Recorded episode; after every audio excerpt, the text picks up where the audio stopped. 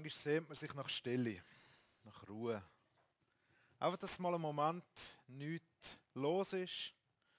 Und so einen Moment hatte ich heute am Morgen. Gehabt.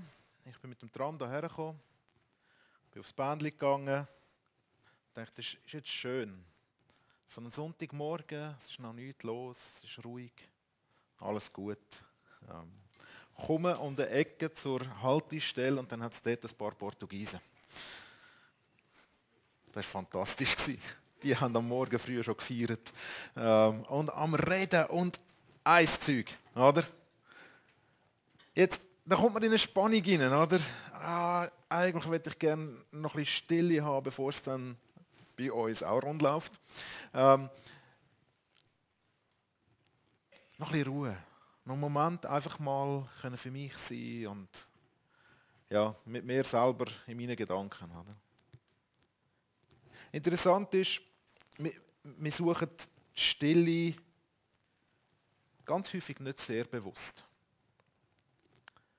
Aber ich glaube, Stille und sagen mal Abgeschiedenheit, ich will bewusst nicht von Einsamkeit reden, ist etwas, wo für unseren Glauben, für unsere Nachfolge von Jesus, für unser Gebetsleben, für die Pflege der Freundschaft mit dem Vater im Himmel elementar wichtig ist.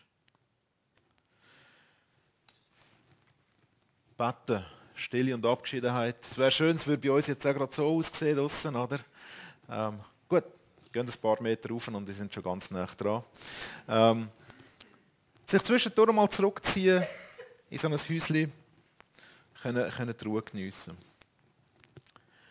Letzte Woche habe ich das Zitat gebracht. Kurz gesagt, im Gebet geht es nicht so sehr darum, Gebete zu sprechen oder neue Techniken des Gebets zu erlernen, sondern darum, alles zu tun, was notwendig ist, um unsere Freundschaft mit Gott zu vertiefen und sich täglich Zeit dafür zu nehmen. Und ich denke, dass eine ganz, ganz wichtige Komponente von dem ist, dass wir Stille suchen, ganz bewusst in unserem Alltag. Stille ist etwas, wo ähm, in ist. Auf der einen Seite ein Angebot für ähm, Mindfulness-Seminar mit zur Ruhe kommen, Meditation. Das ist etwas, was gesucht und gefragt ist heute, wo angeboten wird von, von Firmen, von Unternehmen für ihre Mitarbeiter. Weil man weiß um die positiven Effekte, wo es zur Ruhe kommen kann, haben. Wer regelmäßig Moment von der Stille hat in unserer Zeit, wo so vieles drunter und drüber geht, der ist schlussendlich kreativer. Wir können uns besser konzentrieren, wenn es ruhig ist. Es ist kein Zufall, dass in Bibliotheken nicht nur Musik läuft und ähm, gross laut geredet wird. Oder? Ich habe Manuela mal gefragt, wie das eigentlich ist, wenn sie jemand Neues einstellt in einer Bibliothek, ob das wichtigste Wort, das dem Vorstellungsgespräch muss sagen, Psst ist. Ja. Es hilft uns zu konzentrieren, es fördert die Entspannung. Es ist ja kein Zufall, dass in einem Einkaufszentrum permanent auch Musik läuft. Weil Stille ist konsumhemmend. Also, wer stellt euch vor, ihr kommt in einen Laden rein und es ist dort ganz ruhig. Ich gehe shoppen äh, auf Bern und es ist ganz ruhig dort drinnen. Die Wahrscheinlichkeit, dass ihr weniger einkauft und weniger Geld ausgebt, ist grösser, als wenn im Hintergrund Musik läuft und immer ein gewisser Betrieb ist. Aber Stille ist ja nicht nur akustisch. Wir erleben ja auch ganz viel Überflutung, wo, wo von uns ein, eindringt und uns will vereinnahmen. Und so ist es auch gut, sich zwischendurch wirklich zurückzuziehen und in die Abgeschiedenheit hineinzugehen. Und wenn es darum geht, Freundschaft mit Gott im Gebet zu pflegen, ist das etwas Wichtiges. Jetzt kann man natürlich fragen, ja, aber kann Gott nicht auch zu mir reden im Jubel und Trubel vom Alltag und in der Hektik? Mal klar kann er das. Aber eine Freundschaft besteht immer aus Sachen, die man zusammen erlebt und macht und wo, wo es rund geht, aber auch aus Zeiten, wo man reden kann, wo man Zeit hat füreinander, wo es ruhig ist, wo jetzt nicht weiß ich, was alles noch muss passieren. Und Gebet ist nicht eine Einbahnstraße. Gebet ist nicht etwas, wo einfach nur von mir zu Gott geht. Sondern Gebet ist etwas, wo in beide Richtungen soll, soll laufen. Wo man mit Gott redet und er mit uns.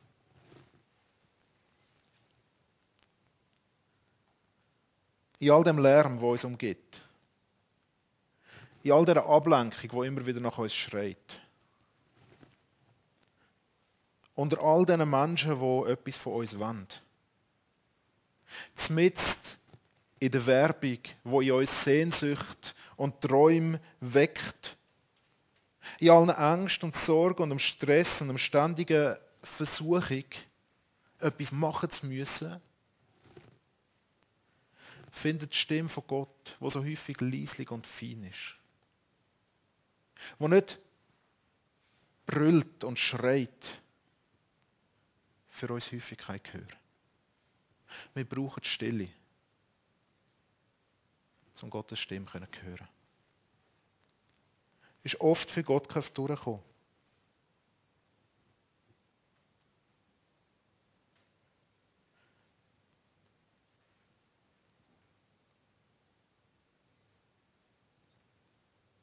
Und wenn es still wird,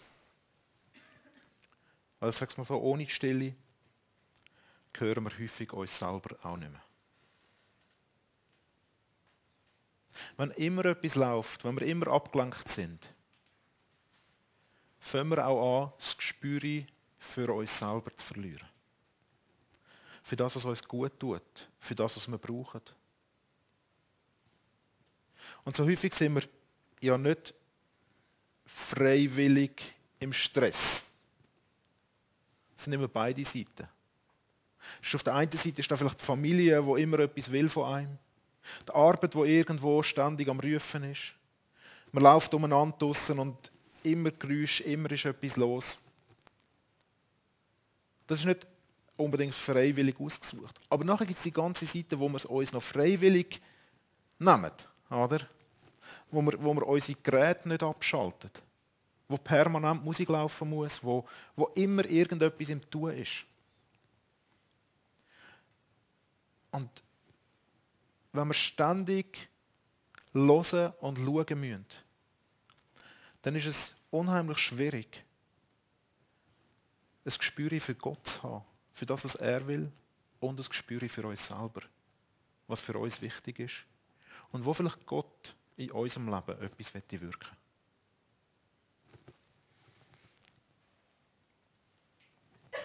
Stille und Gebet, Stille und Abgeschiedenheit ist darum so wichtig, weil wir dort hören können. Auf Gott, auf uns selber. Weil Gebet nicht einfach nur Reden ist, sondern auch hören.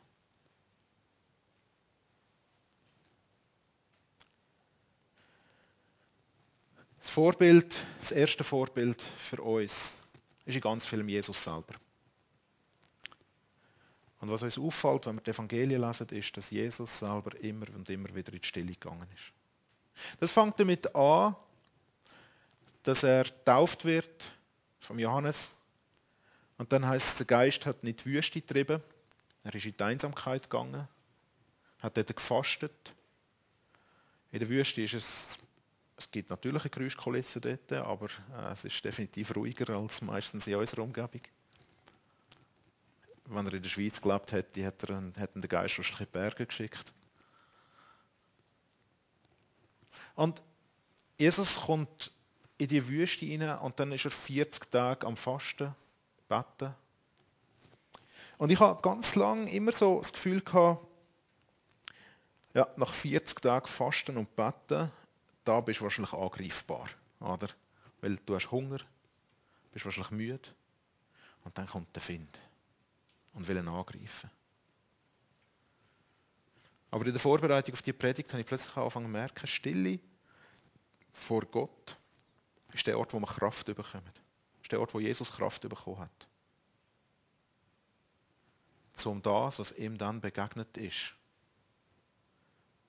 können richtig einzuschätzen, können richtig darauf zu reagieren, können gegen zu haben und nicht nachzugeben. Das ist der erste Moment, wo uns Jesus in der Stille begegnet. Und dann geht es ja los bei ihm. Dann wird es geschäftig für ihn. Dann fährt er an arbeiten, sagen wir mal so, oder? Da kommt er unter die Leute und ständig wollen die Leute irgendetwas von ihm. Es ist nicht nur so, dass heute, wo wir elektronische Medien haben und ganz viele Leute um uns herum, dass die ständig etwas von uns wollen, das ist ein Phänomen, das gibt es, solange es Menschen gibt, dass immer irgendjemand irgendetwas von einem will.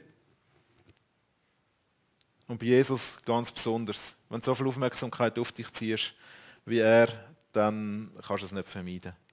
Und darum ist es für ihn wichtig, immer und immer wieder in die Stille zu gehen. Die Kunde von ihm aber breitete sich immer weiter aus und viel Volk strömte zusammen, um ihn zu hören und von Krankheiten geheilt zu werden. Er aber zog sich immer wieder in einsame Gegenden zurück und betete. Es war ein Muster bei ihm. Es ist für ihn wichtig und selbstverständlich. Wenn viel läuft, ziehe ich mich auch immer wieder zurück, wo ich es mir rausnehme, dass mal nicht viel läuft, dass ich alleine kann sein mit meinem Vater im Himmel. Das heißt immer wieder. Es war nicht einfach so, gewesen, ich mache das mal und dann ist es dann wieder gut, sondern eine Regelmäßigkeit, die da war. Ein bisschen später es geschah in diesen Tagen, dass er wegging auf den Berg, um zu beten. Also er ist nicht nur in die Wüste, er ist auf Berge gebeten. Die sind nicht gleich hoch wie unsere, aber ähm, doch. Ähm, und er verbrachte die ganze Nacht im Gebet zu Gott. Und als es Tag wurde, rief er seine Jünger herbei und wählte zwölf von ihnen aus, die er auch Apostel nannte. Dort, wo Jesus eine wichtige Entscheidung hat müssen fällen ist er vorher ins Gebet gegangen. Die Männer, die zwölf, die er da ausgesucht hat, das sind die, die nachher eine Kille gegründet haben. Das sind die, die, die den Glauben nach ihm weitergetragen haben. Elf davon. Das ist spannend, nur weil Gott zu Jesus geredet hat und ihm und, und Jesus wahrscheinlich die Namen vor Gott bewegt hat. Wer soll ich da nehmen? Wer soll ich näher an mich hernehmen? Mit wem soll ich unterwegs sein? Dass er da auch einen bekommen hat, wo sich anders entschieden hat. Judas. Aber wie häufig ist es bei uns, auf wer hören wir alles, wenn wir wichtige Entscheidungen treffen müssen? Wie gehen wir an diese Sachen her? Ist es einfach so, hm, ist glaube noch gut, machen wir. Oder hat Gott das Mitspracherecht in diesen Sachen? Und er sagte zu ihnen, zu seinen Jüngern, der Apostel, kommt ihr allein an einen einsamen Ort und ruht euch ein wenig aus. Denn es war ein Kommen und Gehen und sie hatten nicht einmal Zeit zum Essen. Ich weiß nicht, ob ihr auch schon so Zeiten gehabt habt. Einfach Zeit für gar nichts mehr, wo irgendwie so wichtig wäre im Leben. Essen zum Beispiel. Es ist immer etwas gelaufen. Und sogar die Jünger sind nonstop beschäftigt gewesen, egal wenn so viele Leute kommen, da gibt es dann auch Aufträge für die, die mit Jesus unterwegs sind. Sie haben nicht mal Zeit zum Essen. Und Jesus sagt, kommt an einen einsamen Ort und ruht euch ein wenig aus. Gott lädt uns ein, in die Stille zu kommen, zum Ausruhen. In die Stille kommen ist nicht immer gerade schon, okay, jetzt müssen wir beten. Eigentlich jedes Mal, wenn ich mich auch für ein paar Tage zurückgezogen habe, bin ich in die Stille gekommen, in ein Gebetshaus zum Beispiel, und ähm, das Erste, was dann passiert ist, also gut, jetzt bin ich in der Stille, jetzt muss ich beten. Ich bin immer eingeschlafen. Immer, jedes Mal. Bis ich anfange zu schnallen habe, das ist doch kein Problem zuerst mal zu schlafen. In Gott zu ruhen.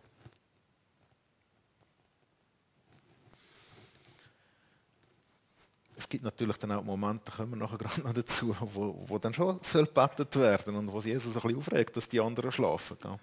Ähm, gleich darauf, ähm, ein bisschen später, also da, nach der Zeit, wo, wo sie allein, sie haben dann weggehen. Und der Punkt war, die Leute haben mitbekommen, wo sie hergehen. Und sind mitgegangen und sind über 5000 Leute, gewesen, die mitgekommen sind. Und die haben sie mit Essen versorgt. Und nachdem heißt, gleich darauf drängte er seine Jünger, ins Boot zu steigen und vorauszufahren hinüber nach Bethsaida. Er selbst wollte inzwischen das Volk entlassen und er nahm Abschied von ihnen und ging auf den Berg, um zu beten. Sowohl dort, wo Jesus etwas vor sich hatte, wo er eine Entscheidung treffen wie auch dort, wo ganz viel gelaufen ist und er nachher wieder zur Ruhe kommen Sowohl vorher und nachher ist die Stille für ihn wichtig gewesen und Nähe vom Vater. Dass wir mit ihm den Kontakt suchen können. Und er ist wieder auf den Berg aufgegangen. Vielleicht will uns Gott etwas sagen mit diesen Bergen. Ähm, aber wir sind nicht immer gerade auf dem Berg und Berge sind manchmal nicht viel höher als Semital. Ähm, was bei uns ja noch nicht unbedingt unter Berg läuft. Aber ein Ort, wo er allein ist. Wo sonst niemand um ist. Und dann kommt die Stelle, wo seine Jünger schlafen, werden er betet und wo er eigentlich sich wünscht, dass sie auch würden. In der Nacht, wo er dann verhaftet wird. Und er ging ein wenig weiter, fiel auf sein Angesicht und betete, mein Vater, wenn es möglich ist, so gehe dieser Kelch an mir vorüber, doch nicht wie ich will, sondern wie du willst. Matthäus 26, Vers 39. Stille, das Gebet als der Ort, wo Jesus sein Herz vor Gott ausgeschüttet hat. Jesus sucht Stille, um in allem Trubel, in allem, was um ihn herum an so viel Gutem auch gelaufen ist, können zur Ruhe zu kommen. Jesus sucht Stille, um mit seinem Vater im Himmel reden zu können. Nur mit ihm. Jesus sucht Stille, um Klarheit überzukommen für seine Aufgabe. Für das, was vor ihm liegt. Und er sucht Stille, um sein Herz dort auszuschütten. Und mitten in der Hektik ist das so nicht möglich. Darum ist für Jesus die Stille wichtig. Und wenn Jesus die Stille braucht und gesucht hat, können wir, glaube ich, sagen, wir brauchen es auch. Aber wie finden wir Stille? Wie finden wir den Ort, die Zeit, wo wir zur Ruhe kommen? Und da gibt es ja zwei Arten von Lärm. Das eine ist das, was um uns herum passiert. Unsere Handys, Plakate, äh, der Verkehr, die Leute, die um uns herum sind. An dieser Stelle zu entkommen, bedeutet einfach, an einen einsamen Ort herzugehen. Neu mit herzugehen, wo wir eben alleine sind, wo sonst niemand ist. Das kann ein Moment in einem Zimmer, in der Wohnung sein, wo jetzt mal Kinder einfach nicht hier dürfen für ein Weile. Das kann ein Ort sein, wo wir nicht gehen laufen in den Wald raus, wo ich niemandem begegne. Also meistens begegnet man irgendjemand mit dem Hund oder mit Joggingschuhen, aber das sind dann nicht irgendwie anhaltende Kontakte, das ist gleich ruhig. Die Ablenkung verschwindet dort. Die äußere Stille können wir, indem wir uns zurückziehen und in eine gewisse Abgeschiedenheit eingehen und einen Ort und einen Rahmen setzen, wo wir mal für uns mit Gott allein sein können. Die finden wir eigentlich relativ einfach. Wir müssen darüber nachdenken, wie wir es organisieren. Aber das ist nicht, nicht unbedingt so schwierig. Der schwierige Teil kommt eigentlich dann, wenn wir dort sind. Weil dann wird es vielleicht laut in uns innen. Stille hat etwas Bedrohliches für viele von uns. Weil dann kommen all die Sachen auf, wo wir uns sonst so gut davon ablenken können. Dann kommen vielleicht Angst zum Vorschein. Vielleicht Sorgen. Vielleicht Lügen, wo wir über uns selber glauben, wo dann wieder mal reden, darf, reden können. Stille ist, ist gefährlich. Weil man kann sich super ablenken und nicht auf sich selber hören. Aber in dem Moment, wo man die Ruhe sucht, wird es manchmal sehr, sehr laut in einem innen. Und dort das auszuhalten, das gehören zu müssen, sich selber manchmal müssen zuzulassen bei dem, was man da denkt, ist mindestens für mich schwieriger, als die Abgeschiedenheit zu finden, wo man hergeht. Und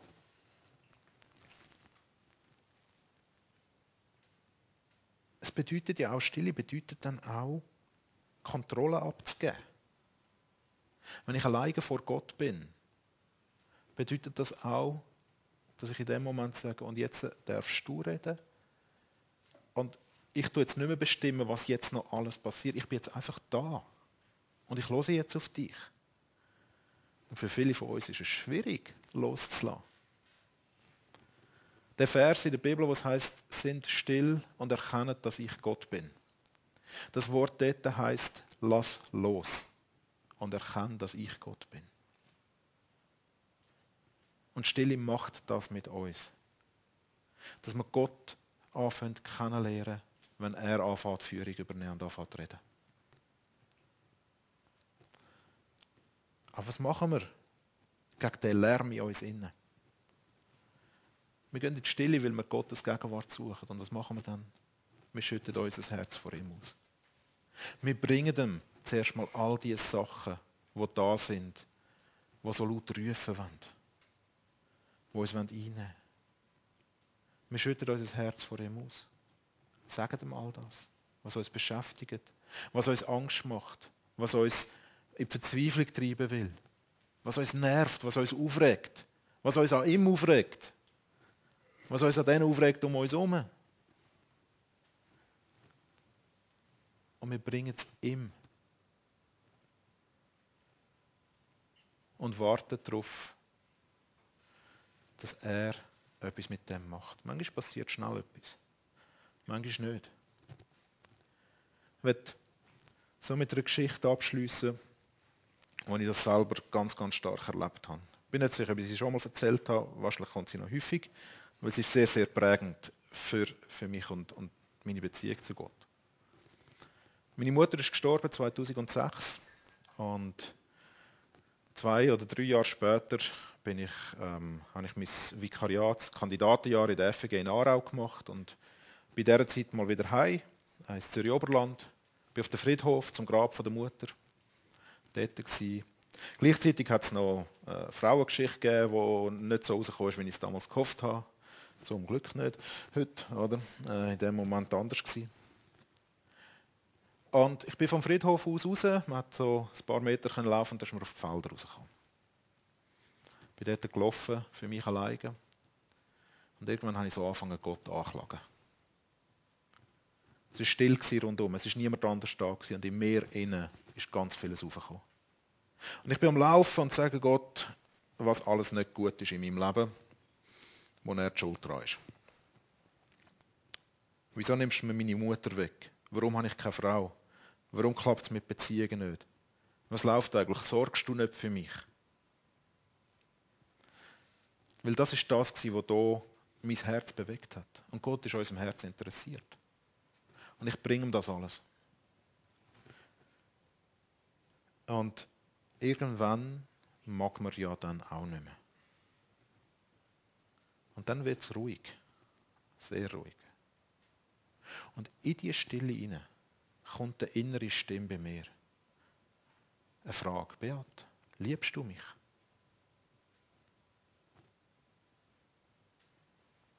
Ich nehme an, das ist Gott, der da mit mir redet. Ich sage, ja, ich liebe dich.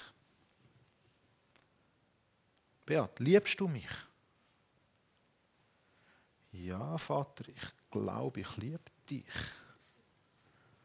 Wieso fragst du so etwas?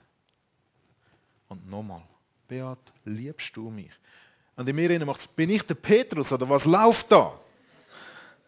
Ja, Herr, ich liebe dich, aber schau mich mal an, ich kann dich ja nicht lieben. Schau mal mein Leben an. Und der ganze Frust, der vorher gegen Gott war, ist nachher gegen mich selber gerichtet worden. Und nochmal bin ich in, eine, in, ein Ding hineingekommen und sage, das bringe ich nicht her, das kann ich nicht, da ist Sünde, das ist... Wer bin ich schon? Das, ich kann dich doch gar nicht lieben, schau mich mal an. Und auch dort wieder, bis ich nicht mehr mögen habe. Und dann nochmal die Stimme. Aber Beat, ich liebe dich. Und ich werde dich brauchen. Der Moment hat, glaube ich, in meinem Leben alles verändert. Da ist eine Gewissheit reingekommen, wo, wo die Sehnsucht in mir sich genau nach dem gesehnt hat. Es wäre nicht möglich gewesen, das zu hören, wenn ich nicht in die Stille gegangen wäre. Wenn ich in dieser Stille nicht ehrlich gewesen wäre vor Gott. Wenn ich weiterhin einfach meine Gebet ihm gebracht hätte und nicht auch darauf gewartet habe. Das ist ein einmaliges Erlebnis. Ich habe das vorher und nachher nie mehr so erlebt. Aber das ist das, Gott ist an unserem Herz interessiert. Und er kommt an unser Herz nur dann her, wenn wir in die Stille gehen und ihn suchen. Und uns nicht mit allem anderen ablenken. Er kann nur dann zu uns reden. Weil wir sonst nicht offen sind, ihn wirklich zu hören. Manchmal schickt er uns schon Sachen über den Weg, wo er uns zwingt, in die Stille zu gehen.